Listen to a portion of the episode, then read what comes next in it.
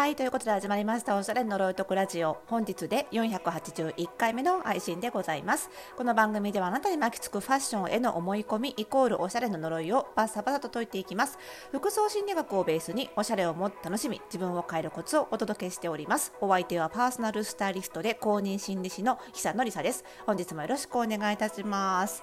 いや6月1日ということでねあの昨日5月31日はあのちょっと配信できなかったんですけどなぜかというととあの弊社、えー、5月末が決算でございましてですね。まあバタバタしたね。今年も。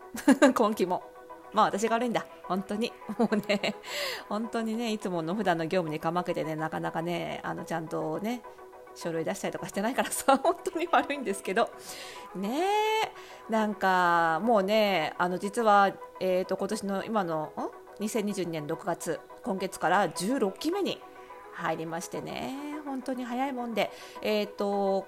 独立してから1年後に会社を立ち上げましたので、まあ、この仕事を始めて、えーと、賞味丸16年だったということで、えー、今日から、まあ、正確に言うとね6月13日に設立したんですが私の誕生日なんですけど、覚えやすいようにね設立しましたので、まあ、あともう少しで、えー、16年を終えて17年目に入るということでね。だからあの年子供が生まれたらもう17歳ですよ。元気ですか？誰に言ってんだか分かんないけど。ね。もう自分のだから会社という子供は17歳っつうことでね。まあ私がだから年齢的にはね、まあ、17歳の子供いてもおかしくないんですけどね、まあ、ちょっと私子供実際の子供産むのは遅かったんであれなんですけど。まあなんで長女だか長男だか分かりませんがは17歳になりまして。で、えー、次男がねという あのまだ未就学児という感じでね。はいなんですけどね。なのですごいそのあれでバタバタしちゃってね、しかもまだ終わってないんですけど。でちょっとなかなか昨日ねちょっと配信がを逃してしまったということでね、はい、また今日からあの気持ちを切り替えて、はい、頑張っていきたいと思いますので引き続きご愛聴のほどよろしくお願いいたします。でね、まあ、あのコロナもね、何回も言ってますけど、終わったんですかね、これね、終わったってことでいいですかね、もうね、結構、あのパーソナルスタイリングの方もね、すごい、本当に今年、なんか終わったのかなって実感しちゃうのがやっぱりね久々のお客様からのご連絡が本当に多いんですよだからまあそろそろ洋服着る機会が増えてきたのもあるでしょうしちょっとねその一段落コロナ的にもついてきたからいろんなこう人生の動きが出てでちょっともう一回洋服をっていうねタイミングの方がすごく多いんだと思うんですよね。で、あの昨日もねあの久しぶりのお客様とお買い物同行してましたしその方もま人生の転機みたいなタイミングでしたしなんかそういうタイミングであのついついこの間も転職の方とかねあの出向される方とかね本当にいろんなあの転機を迎えた方が多くて。で皆さんおっしゃるのはそのまあ、実際にその人生の岐路で職場変わったりとか環境変わったりとかするので、まあ、現実問題として服が必要だから、ね、今までの服だと対応できないからお買い物動向が必要だっていうニーズももちろんあるんですけどそれ以上にいや行こうと思えば今持ってる服でもいけるんだけどやっぱり気持ちを切り替えたいとかその自分がどうしていきたいかっていうのをちゃんと洋服を選ぶことでちゃんとこう方向性を固めたいっていうニーズの方がどちらかといえば多いんですよね。であの私、あんまりあの最近新規が取れないのであのリピーターのお客様でかなりご予約いっぱいになっちゃってるのでほとんどの方がリピーターの方でそれもま5年以上のご利用の方が圧倒的に多いんですねもうあのかなり長い間ご利用いただいている方が多いんですけど、まあ、そういった方たちは特にその5年間の利用の中でそのファッションがあの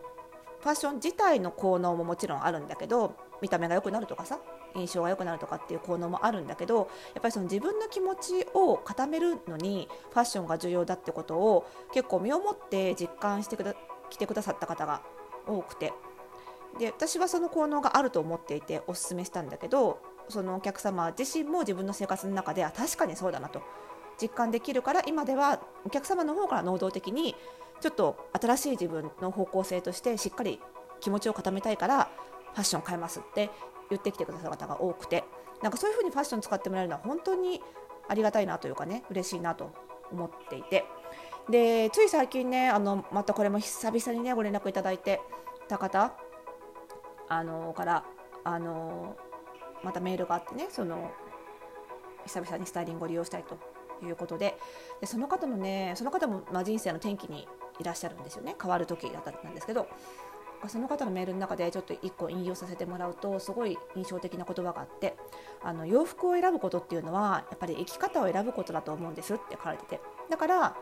私は今回改めてあのリサさんのスタイリングを受けたいと思いましたっていう風な感じのことを書いてくださっていてまあ本当にその通りだなというか私自身も改めてそういう風にお客様に言語化してもらったことでハッとするというかあ私がお伝えしたかったことってそうだしそれをすごく見事に一言で言語化してくださったなと思ってやっぱり洋服を私がお客様にねお見立てする時にあのカウンセリングを重視してるのは結局ファッションの正解がそのお客様にとっての正解じゃないからなんですよね。やっぱりそのお客様の生き方に合った洋服っていうのが正解なのでということは私がいくらファッションのプロでファッションのことについては知識があってもそのお客様の生き方については素人というかお客様から教えていただかなければ何もわからないのでそこをしっかり聞く必要があるからなんですよねだからかなりカウンセリングに時間かけるしそのお客様の生き方を知るために服装心理診断もしていただくしっていうねところがあるわけですよ。で、まあ、そう考えるとやっぱりそのそれを、まあ、逆に言うとねその服に迷ってしまってる時っていうのはやっぱり生き方が分かんなくなってるというかその自分自身が分かんなくなってしまっているっていうケースが多いのかなって思うんですよね。単純にファッションの知識がないことが原因の人よりも